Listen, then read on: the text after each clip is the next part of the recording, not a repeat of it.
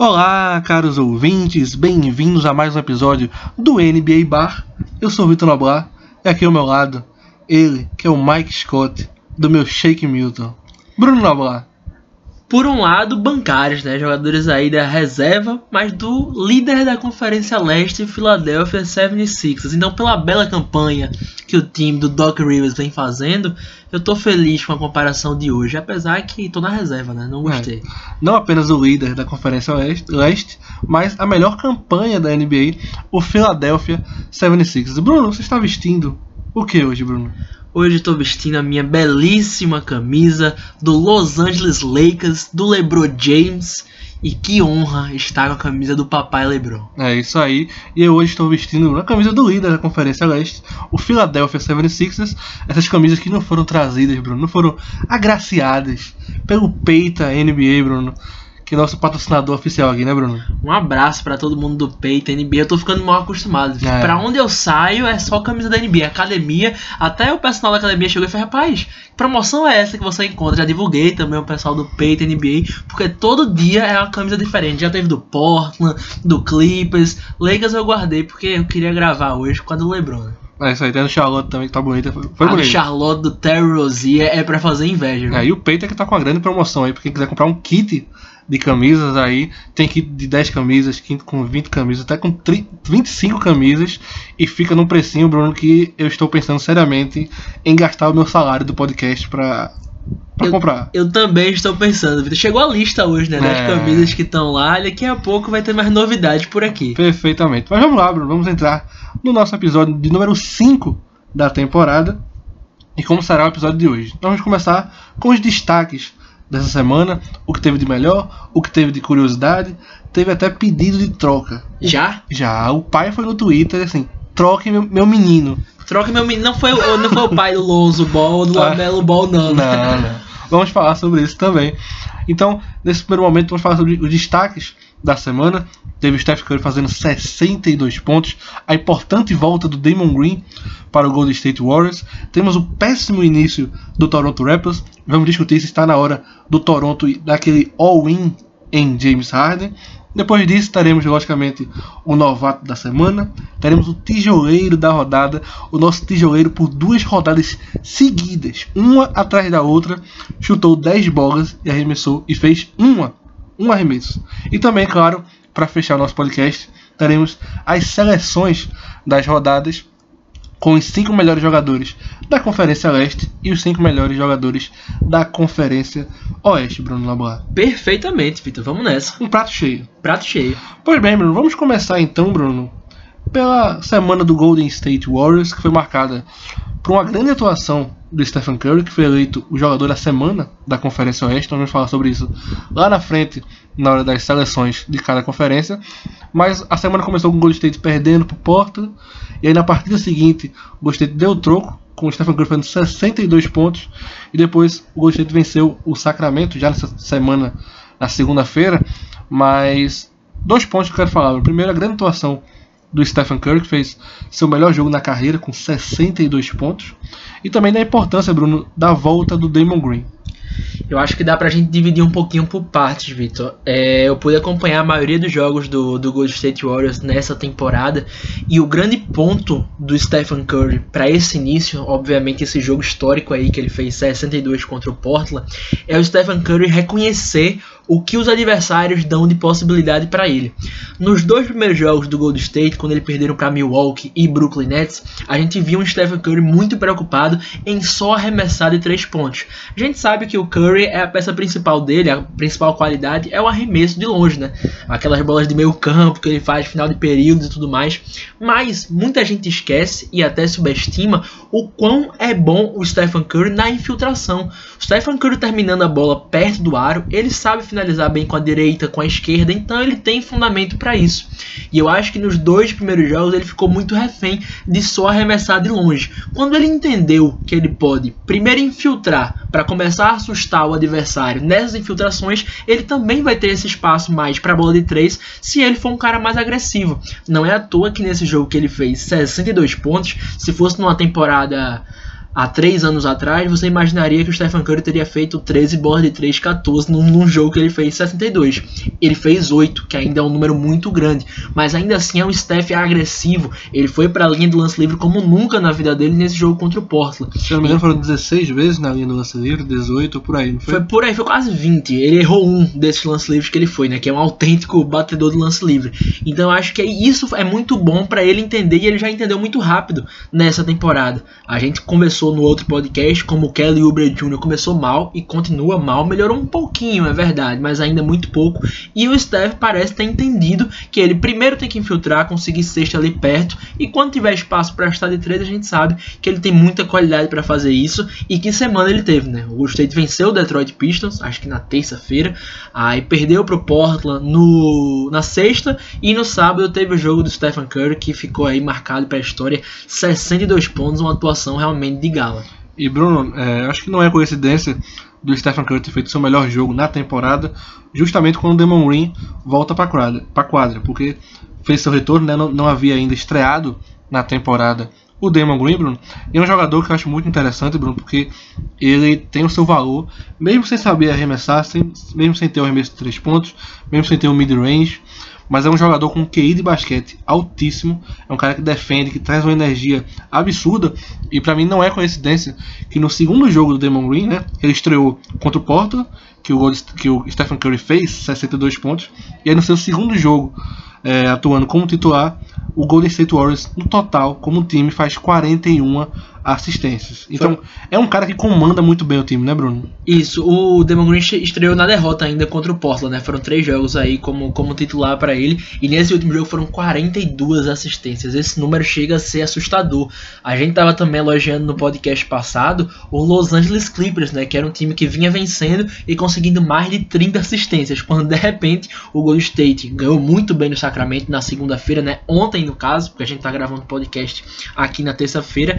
E o Golden State já chegou a um número de assistências. A movimentação de bola do Golden State já é outro nível com, com o Damon Green.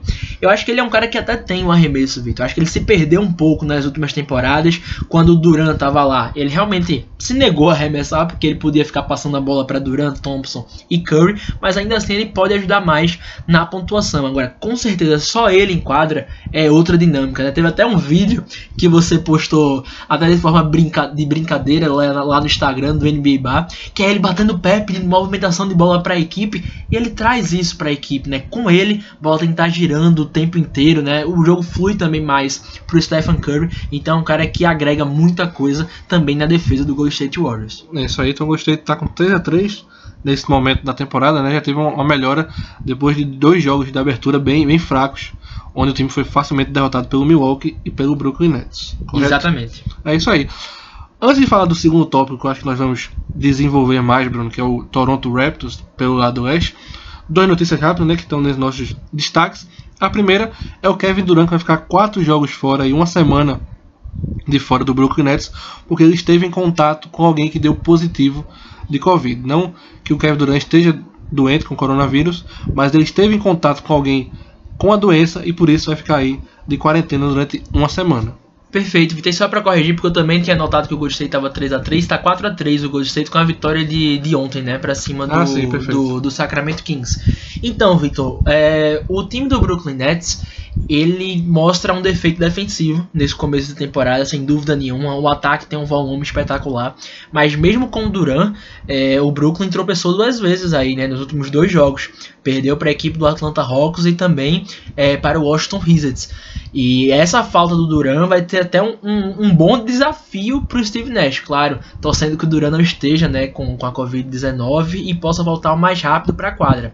Mas para o Brooklyn Nets vai ser um grande desafio. Nessa terça-feira, quando a gente está gravando, o Brooklyn vai jogar contra o Utah que vem jogando um ótimo basquete coletivo. Tô curioso para ver como o Brooklyn vai encarar um time tão encaixado e tão entrosado como já é o Utah há várias temporadas, né? Então, o Duran, sete dias, mas sete dias na NBA são três ou quatro jogos, né? Serão quatro jogos que o Duran vai perder, assim, oficialmente neste momento. Serão hoje contra o Denver. Utah Jazz. Utah Jazz, perdão. Depois na quinta-feira contra o Philadelphia 76ers. Depois o Memphis também, fora de casa. E aí o Oklahoma City Thunder. São esses quatro jogos que o Duran, o Duran oficialmente já está de fora. Pois é, uma pena para a equipe do Brooklyn Nets, mas também é nesse momento que o Steve Nash pode descobrir alguma mudança na rotação, né? Porque o time realmente vem com problemas defensivos. E interessante, Vitor, também já citando também o Kevin Durant, é que nos finais de jogos contra o Washington e contra o Atlanta eu pude acompanhar os dois. E eu achei que a cada 10 arremessos do, do Nets era mais ou menos 5 na mão do Kyrie, 3 ou 2 na mão do Duran e os outros 3 ou 2 também sobrando na mão do coadjuvante. Não sei se é porque o Duran ainda não está tão bem fisicamente quanto, quanto o Kyrie, mas me chamou a atenção porque no momento decisivo a bola ficou muito mais na mão do armador do que do próprio Duran. E outra coisa também falando do Brooklyn Nets foi, Bruno, é a contusão séria do Spencer Dewey, que, torce, que rompeu o ligamento do joelho e desde que ele saiu, o, o Brooklyn Nets fez quatro jogos, se não me engano, foram três derrotas e apenas uma vitória. Era um cara que, mesmo sem fazer muitos pontos ali, era um cara que segurava a bola ali bem é, na posição 2, né? Pois é, um cara que entende o jogo, né? Por mais que a pontuação dele esteja bem mais fraca do que nas últimas temporadas, é um cara que já tinha aceitado seu papel tranquilamente na equipe. Não sei se tem alguma coincidência nisso, porque o Lavé tá vindo do banco, mas depois que o Space não tá mais em quadra, né, tá machucado, o basquete do Lavé caiu consideravelmente. Você pegar os números de pontos dele, ele também já deu uma diminuída no ritmo. É isso aí. Por enquanto, acho que o Steve Nash começou com o Landry Shamet na posição 2. E se já era um time fraco defensivamente, com o Shamet é que não vai melhorar, né, Bruno? Mas ainda nos destaques da semana, Bruno, como conversamos no começo do podcast, papai foi no Twitter e disse: troquem meu filho. Troquem meu filho, né? Não joga numa franquia que seja tão atrativa, né, Bruno? Seja atrativa, né? Nenhum free agent quer ir para lá, para Sacramento, né? Infelizmente, é uma franquia tradicional na, na NBA. Mas é uma franquia que parece que a cada, a cada ano consegue decepcionar mais, né? É verdade. A gente tá falando do Marvin Bagley, que é o ala pivô da equipe, foi, foi pick 4, se não me engano, em 2017, 2016. E não vem fazendo uma boa temporada, vem jogando muito abaixo. Você até me mandou uma estatística dele nos últimos três jogos, que ele tinha arremessado nove bolas, acertado uma, algo do tipo. Então, realmente vinha muito abaixo. E o pai do Marvin Bagley foi no Twitter e disse: Sacramento, por favor, troque o meu filho. Pois é, logo no começo de temporada, né, a gente sabe que isso pode ser um pouco precoce, mas se não tá feliz tem que procurar realmente uma troca, né? E eu acho que ele, ele sendo novo, ele pode ajudar uma equipe contender na, na NBA, né? Você imaginar Toronto Raptors, né, começou muito mal aí. O garrafão do Toronto não começou bem aí com três caras, né? O Alex Lane, o Aaron Baines, eu acho que a boa surpresa é o, é o Chris Boucher. Mas os outros dois não vêm bem. Então, talvez no Toronto Raptors, ou coisa equipes que tendem a acreditar que vão chegar nos playoffs, que podem brigar mais à frente, podem tentar fazer uma forcinha aí para ter o Marvin Bagley. É, eu acho que não só os times contenders, mas qualquer time que tem espaço ali dentro do garrafão, porque o Bagley é muito novo, então é um cara que pode evoluir muito na NBA. Com certeza seu teto é alto ainda não é nenhum jogador que você diz assim, eita, não temos mais esperança para esse cara. Não é, tipo, não, é, não é, tipo, por exemplo, o Jair Okafor, que está hoje até no, no Pelicans, se não me engano, no Detroit, perdão, Detroit. Detroit. Então era um cara que saiu na pick 3 há vários anos atrás, teve a sua chance na NBA e não mostrou serviço. O Baylor tem jogos com altos e baixos, é um cara que acredita muito ainda no seu potencial, então é um cara que a qualquer franquia deveria apostar você imaginar um Washington Wizards da vida, né? Exato. Sempre fala no time que tá brigando aí pelos playoffs. Seria com certeza é, mais um cara pra rotação e seria interessante, né? Mas você falou tanto aí, Bruno, do Toronto Raptors. Vamos para o nosso último tópico aqui de destaques desse podcast, Bruno. Eu coloquei o Toronto Raptors na minha análise, na minha momento mãe de Ná, nas nossas previsões. Eu havia colocado o Toronto em segundo da Conferência Leste. Porque era um time que já jogava junto há muito tempo. Lógico, eu havia perdido o, Ibaka e o Mark Gasol, mas ainda tem o seu núcleo ali de jogadores entrosados, Bruno. Mas um começo de temporada que ninguém esperava. A pior campanha da NBA no momento, com uma vitória e cinco derrotas. Então, Vitor, o Toronto Raptors é uma franquia que vem decepcionando demais nesse, nesse início da temporada e também já com alguns problemas internos, como é o caso do Pascoal Siaka. É, o Siaka não fez uma boa bolha em Orlando, naquela série que o Toronto foi eliminado contra o Celtics. Ele deixou muito a desejar, ele ficou no bolso do Jalen Brown, diga-se de passagem, e parece que desde a bolha ele perdeu a confiança. É, o Toronto pude acompanhar os dois últimos jogos do Toronto, contra o Pelicans e contra o Celtics, onde ele foi derrotado nos dois. E é um time que parece sem confiança. O Siaka já teve uma treta aí com o Nick Nurse, né, que suspendeu ele por um jogo. Ele havia feito seis faltas. Foi contra o Philadelphia. Contra o Philadelphia. ele tinha feito seis faltas, faltava alguns minutos para acabar o jogo. E aí, quando ele fez a sexta falta, em vez de esperar no banco de reservas, ele foi direto pro vestiário.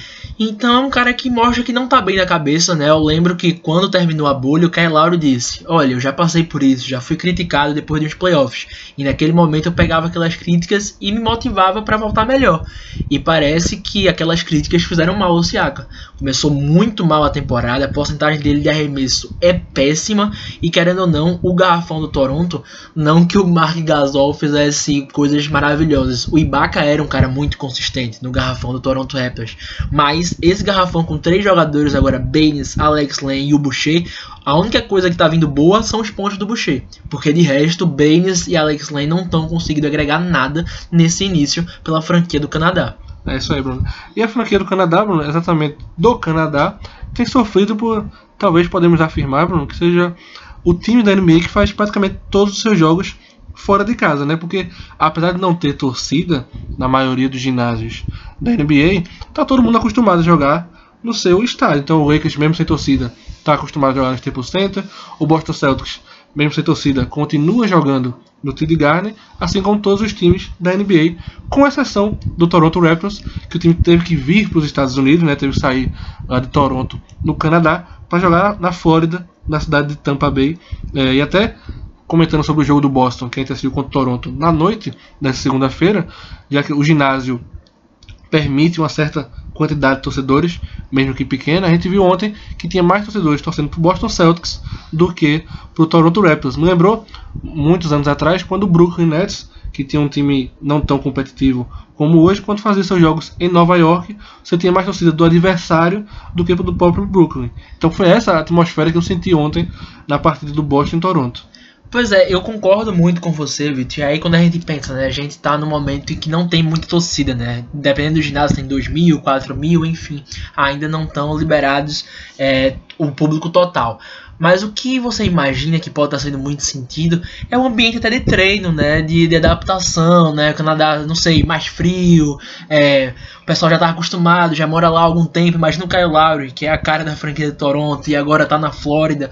Então tudo isso é muito complicado, né? Essa adaptação. Eu não falo não só no sentido de jogo, mas você está vivendo num local diferente. Eu acho que pode ser o principal ponto negativo para essa equipe do Toronto tá tão mal assim, como nesse início o Toronto não, não tem time para estar tá fazendo a campanha com apenas uma vitória. Exatamente. E aí, Bruno, chegamos nesse último tópico que a gente tinha que conversar.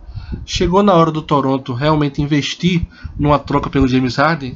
Digo isso porque um dos times mais falados para trazer o James Harden nesse início de rumor era o Philadelphia 76ers. Mas agora o Philadelphia tem a melhor campanha do Oeste, a melhor campanha da NBA. Começou bem, o trabalho do Doc Rivers está equilibrando bem a dupla Joel Embiid e Ben Simmons. Então, por enquanto, não há motivos do Philadelphia querer essa troca pelo James Harden. O Miami Heat também segue com o time coletivo. Não vejo porque o Miami Heat iria nesse momento querer abrir mão do Tyler Hero, do Duncan Robinson ou qualquer outro jogador por causa do James Harden. Já a situação do Toronto parece que vai se encaixando, vão, os caminhos vão se cruzando de Toronto e James Harden, porque o Toronto está mal, ele precisa de alguma novidade, algum fator novo, como a gente chama no futebol, né, Bruno? Quando demite técnico, alguma coisa assim.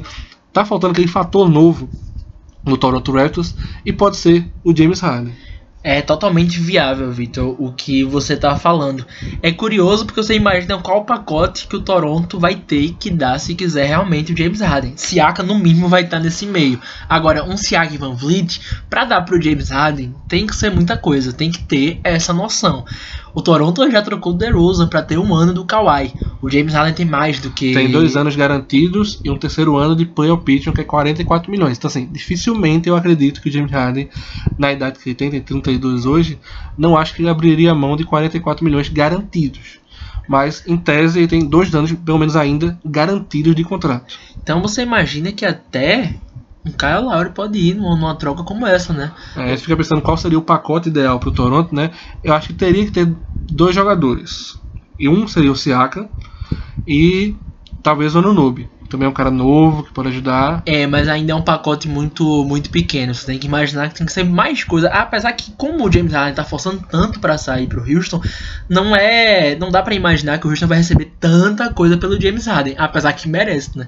Mas eu imagino aí um Siaka, é, talvez e Norman Powell, três pessoas aí, quem sabe até o Van Vliet que renovou recentemente. Pensando se fosse fazer um pacote oficial, talvez com Siaka, Anunobi e Kyle Lowry, mais uma pick de primeira rodada, talvez até duas picks de primeira rodada, eu acho difícil o Houston não aceitar.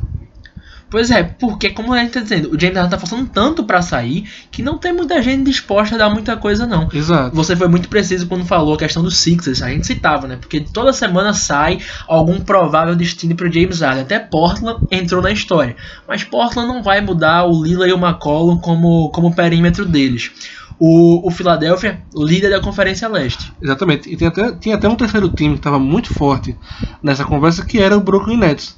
Mas agora, sem o Spencer Dinwiddie, que é um jogador que com certeza estaria, estaria nesse pacote até para bater salário, porque a gente pensa, ah, beleza, tem o Lavert, tem o Jarrett Allen, mas precisa do Spencer Dinwiddie, precisa, precisa de mais alguma coisa nesse pacote. E agora com o Brooklyn Nets sem o Spencer Dinwiddie, também perdeu uma peça muito importante numa possível troca pelo James Harden. Perfeito. E aí fala de outra franquia do leste que também foi citado, o Boston Celtics. Tatum e Jalen Brown aí estão com média cada um praticamente de 30 pontos por jogo. Então não vai imaginar, porque teria que colocar um dos dois na troca, né?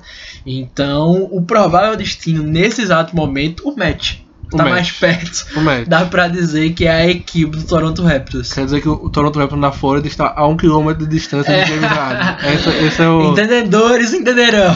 Entendedores entenderão. Pois bem, Bruno Lamar. Mas é, eu acho realmente que se eu fosse o Toronto Raptors, principalmente o Masai Ujiri, que já um, um, anos atrás apostou no Kawhi Leonard, eu acho que chegou a hora de apostar no James Harden. Também acho viável. Agora vamos ver, né? Tá, deu uma esfriada aí, né? De falar no, no James Harden, que ainda assim tem um bom elenco no Houston, né? Tem um Big Three, dá pra dizer, com o John Wall aí e o Christian Wood, né? Nunca imaginei que o Christian Wood jogaria é. nesse nível que está jogando. Concorre, sem dúvida nenhuma, a Most Improved Player. Sem dúvida nenhuma. Não sei qual foi a média do, do Christian Wood na temporada passada, mas essa temporada ele vai ter um double-double, pelo menos, e com 20 pontos de média. Então, um cara que concorre muito forte aí ao prêmio de MIP. É isso aí também. Já falou do Houston, né? Boas estreias de John Wall, né? Que passou dois anos longe das quadras. Estreou contra o Memphis, se eu não me engano. Sacramento. Sacramento. Tudo roxo. Eu, eu vi o uniforme roxo na minha frente e eu pensei em Memphis, mas foi com o Sacramento Kings. Estreou bem, é bom ver o John Wall saudável, né? Sabe quando o John Wall bem fisicamente, ele é um armador explosivo, um dos melhores armadores da liga, sem dúvida. Então a gente espera que o John Wall fique saudável, né? Sem dúvida. E você viu já que o DeMarcus Cousins voltou sendo DeMarcus Cousins. Você viu isso? Vi não, já foi ejetado. Ele foi ejetado com 3 minutos. Duas faltas técnicas deixou o jogo na última partida aí contra o Dallas Mavericks, né? Que o Richard terminou perdendo. Esse é o DeMarcus Cousins que a gente conhece, tá, Bruno? Nada mudou. Nada mudou. Pois bem, Bruno. Chegamos agora no nosso momento de seleção da semana, novato da semana, tijoeiro da semana. Bruno Noblar, quem foi o nosso novato da semana? Na primeira semana, quem venceu o prêmio foi o Anthony Edwards, do Minnesota Timberwolves. Mas nessa nossa segunda semana aí de NBA, quem ficou foi com o armador do Oeste, Bruno. Foi Peyton Pritchard, Bruno? Não, não foi. não chegou no nosso momento clubista ainda, viu, Vitor? Mas acho que é interessante a gente deixar claro para o pessoal que nos acompanha que, diferente da seleção da semana, que tem também o fator do time a quantidade de vitórias que a equipe teve na semana, o novato não necessariamente precisa ser, né? Porque se você imagina que é o novato do Lakers, ah, o Lakers foi 4 a 0 na semana, mas aquele novato joga pouco tempo. Então o novato que essa semana teve ótimos números foi o Lamelo Ball, né? Apesar do Charlotte Hornets aí não ter tido uma boa semana, foram três jogos, foram duas derrotas e uma vitória apenas.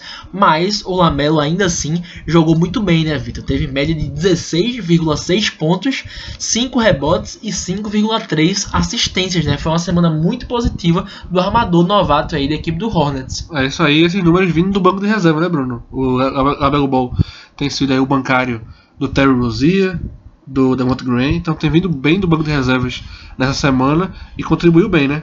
Exatamente, Vitor. E, e, o curioso é porque o time do Charlotte Hornets é muito de perímetro, né? Você imagina aí que os dois armadores titulares, o Rosie e o Devant Grant, têm um potencial para pontuar bem. Ainda é falado do Devant Grant mais à frente, né, aqui no podcast. Mas ele tá muito mal, então ele mal, ele já tá dando mais minutos pro Lamelo Ball. Então até por isso os números do Lamelo Ball essa semana já foram extremamente positivos. Tem muito potencial, Lamelo. Eu gosto muito do estilo de jogo dele e ofensivamente falando, ele tem mais potencial do que o Lonzo Ball, na minha opinião. É isso aí. Eu fiz até uma brincadeira com o Peyton Pritchard, já que nessa segunda. Essa terceira semana, né? Começando na segunda-feira, ele fez 23 pontos e 8 assistências contra o Toronto Raptors, Bruno. Mas me chamou a atenção que ainda nenhum novato passou dos 23 pontos, né? O Peyton Pritchard foi o novato que mais fez pontos em uma partida, né? Que fez 23.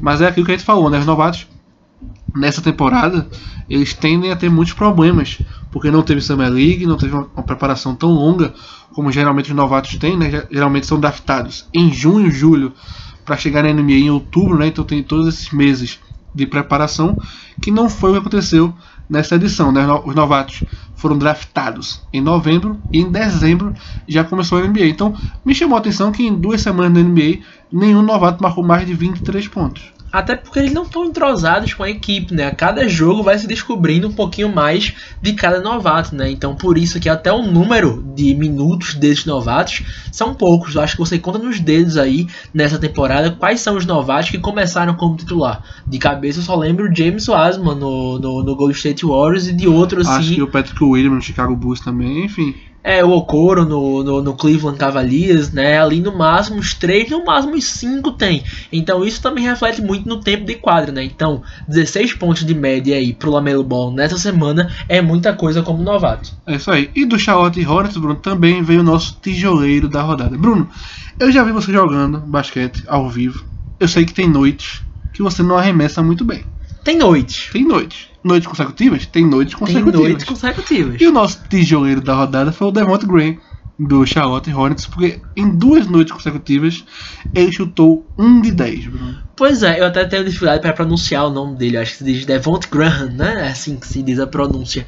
Ele, Vitor, ele teve uma semana, primeiro jogo, humilde, 3 de 8 não foi tão bem, também não foi tão mal, né? Ficou ali perto dos 50%. Mas no back-to-back -back do Charlotte Hornets, nos dois jogos, Vitor, nos dois jogos, 10 bolas arremessadas nos dois jogos. Caiu uma numa noite e uma na, na outra noite. Então foi um de 10 em dois jogos consecutivos. Fazia tempo que eu não via, viu? Bruno, você que já errou tantos arremessos na sua carreira no Colégio Drama. Já tive uma, uma qual, quando é o momento de parar, Bruno? Porque assim, você arremessa 1 de 10 numa noite, e aí começa outra noite, está 1 de 5. Qual é o momento de falar assim, amigão, hoje eu vou só passar a bola? Então, Vitor, você fala brincando, mas teve uma vez que no Dama estava marcando zona a minha equipe. E eu achei que eu tava no meu momento Joey Harris de 3 pontos. Okay. Então eu acho que no primeiro quarto eu arremessei 5 bolas de 3 e não caíram nenhuma. Levei uma chamada do treinador? Levei uma chamada do treinador. Daqui pro último quarto, arremessei alguma bola de 3? Não arremessei alguma bola de 3. Fiz uma sexta só no jogo, terminei com dois pontos, mas foi pertinho da sexta. Eu não lembro como foi meu fingir naquela noite, não. Mas foi péssimo, Vitor. Foi esquecível, foi esquecível. Foi, foi esquecível? Foi esquecível, né, Vitor? Mas duas noites seguidas, um de 10 aí, não, não dá para acontecer é de um cara que tem muita qualidade, como Devonte Graham. Exatamente. Então, pra quem não sabia agora sabe, Bruno já teve a sua rodada, a sua rodada de já tive noite de Game Winner também, quer dizer, foi uma manhã de Game Winner, mas depois eu okay. conto essa história. Pois bem, chegamos agora ao nosso ápice do podcast, que são as seleções da semana, onde nós separamos aí os cinco melhores jogadores da Conferência Oeste e os cinco melhores da Conferência Leste. Como a gente já falou no podcast passado, nosso critério começa a partir do número de vitórias da semana. Então, temos o Golden State com duas vitórias e uma derrota. Tivemos o Clippers, o Utah Jazz e o Phoenix Suns, cada um com três vitórias e uma derrota, assim também como o Lakers jogou quatro jogos e teve três vitórias.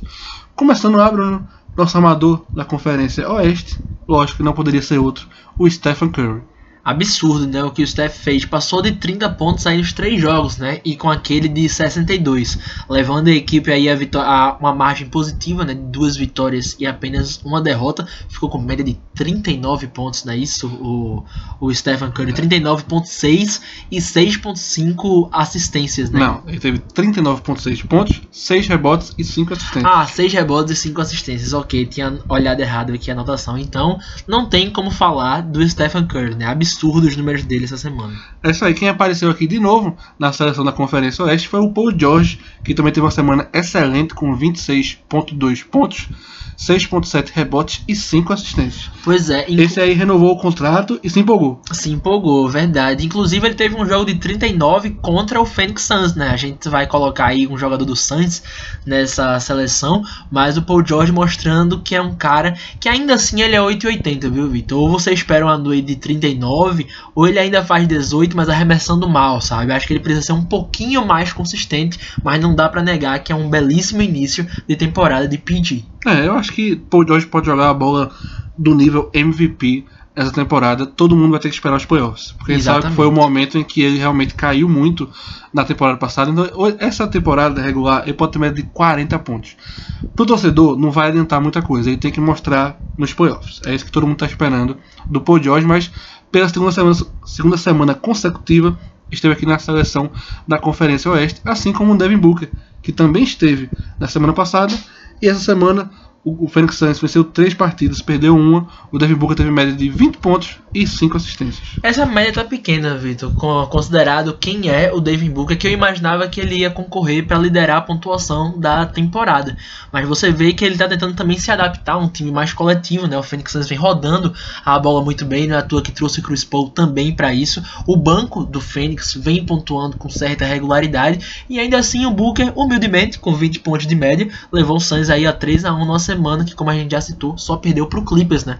Teve jogo aí que venceu o Denver Nuggets com o Chris Paul sendo decisivo e aí o Devin Booker com média de 20 pontos entra também na nossa seleção. É isso aí. Quem começou perdendo na semana e também depois vencendo três partidas seguidas foi o Los Angeles Lakers. E mais uma vez, Papai LeBron está aqui, Bruno, novamente flertando com o triple-double. É impressionante porque parece que ele continua sem forçar, né? Você vai olhar os números do LeBron, ah, LeBron fez 23 aqui, 9 assistências, 9 rebotes.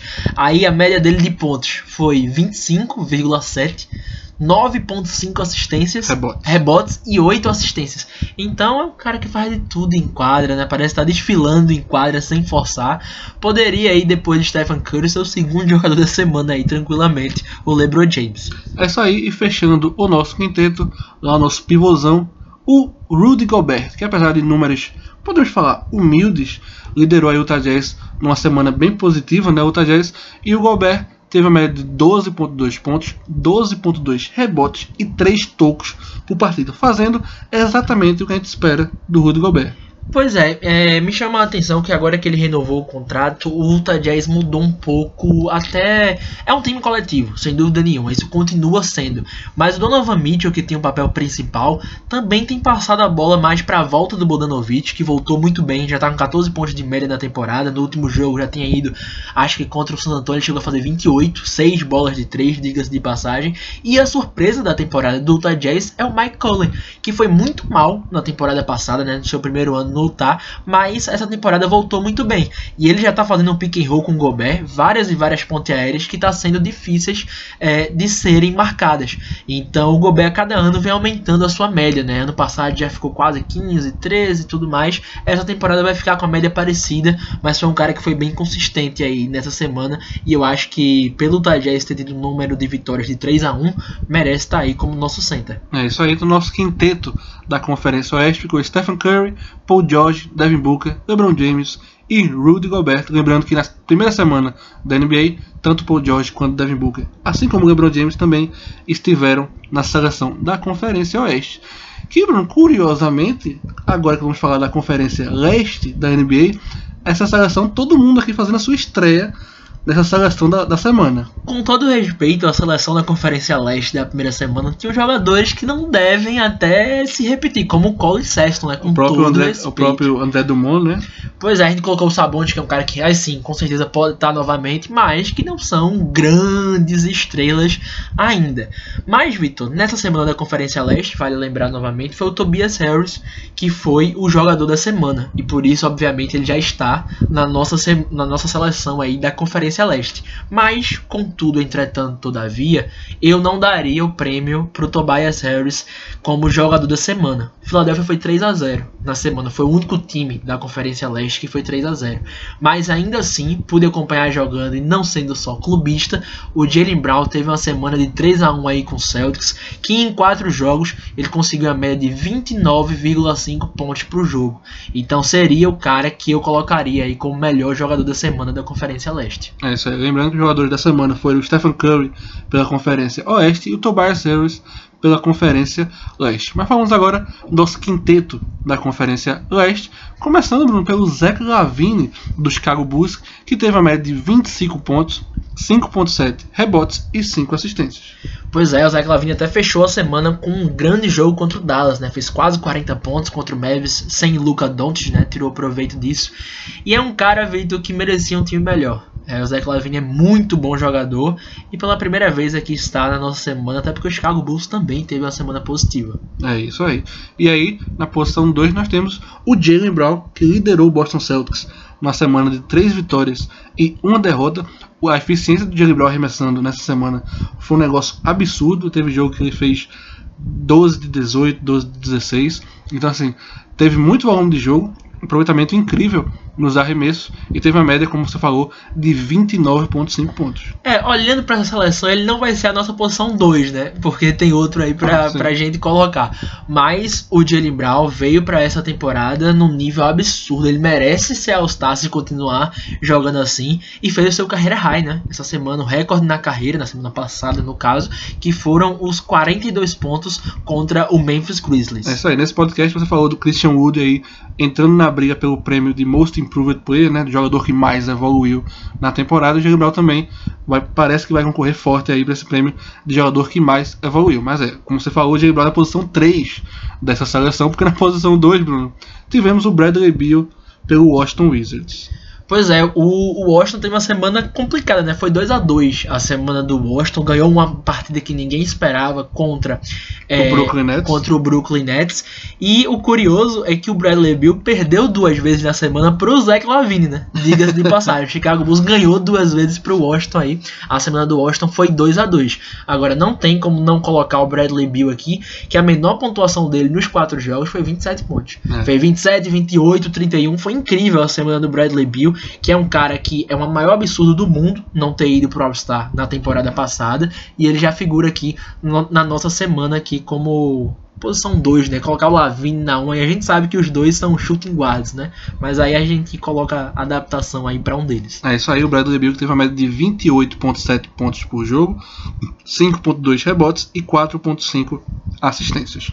Na posição 4, Bruno, temos o jogador da semana oficial da Conferência Leste, que foi o Tobias Harris, que teve uma média de 23.3 pontos, 9.6 rebotes e 4 assistências. Aí, com todo respeito, né? O Tobias Harris em 3 jogos teve 23. Bradley Bill e Jerry Brown em 4 partidas tiveram aí 28 e também o outro 29.5. Então não seria o meu jogador da semana, sem querer tirar o mérito da ótima semana que o Tobias Harris tá fazendo. Parece, Vitor, que agora com mais gente povoando, Tobias Harris tem selecionado melhor os seus arremessos. Então ele não tem forçado e tem conseguido uma média muito produtiva na equipe dos Sixers. É isso aí, todo mundo de, é, tentando defender o Joel Embiid, tentando defender o Ben Simmons, e aí tem espaço né, para jogador como Tobias Harris, como Seth Curry e o próprio Danny Green, que vem fazendo a boa temporada. Mas não apenas Tobias Harris do Philadelphia veio para essa seleção, nosso pivô foi o Joel Embiid, que teve uma média de 23 pontos, 13 rebotes e 3.1 assistências. Pois é, o, o Embiid vem muito bem na temporada também, assumiu o papel, o papel de protagonismo.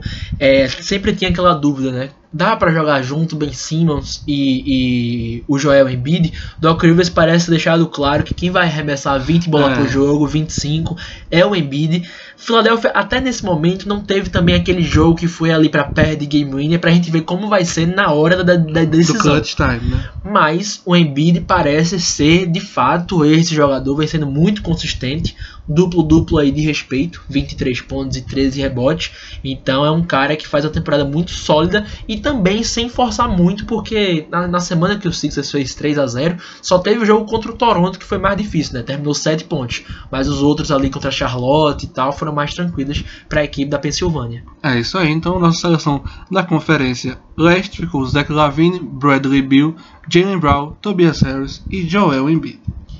Pois é, Vitor, se você me perguntar, leste contra oeste, essa semana. É difícil eu apostar contra, contra Stephen Curry e LeBron James no mesmo time. É, e também tem um Paul George, né? É. Se você imaginar aí, eu acho que escolheria o Embiid no lugar do Gobert, sem dúvida alguma. No lugar do Devin Booker, eu acho que pelo que vem jogando nesse momento, poderia ser aí o, O Bradley Beal. Bradley Beal ou o próprio Jalen Brown. Mas no resto, não tem como tirar Paul George, Stephen Curry e LeBron James. É isso aí, pois bem, essa foi nossa, as nossas seleções da semana, repassando aqui Conferência Oeste, Stephen Curry, Paul George, Devin Booker, LeBron James e Rudy Gobert. E na Conferência Leste tivemos Zach Lavine, Bradley Beal, Jalen Brown, Tobias Harris e Joel Embiid. Bruno Nabar, Perfeito. Temos um podcast. Temos um podcast. É, então aí o quinto episódio do Já? NBA Bar. Já é o quinto. Já é o quinto, rapaz. Já me perdi nas contas, de Tá vendo? verdade. Olha aí. Então, assim fechamos aí é, nosso quinto episódio da temporada.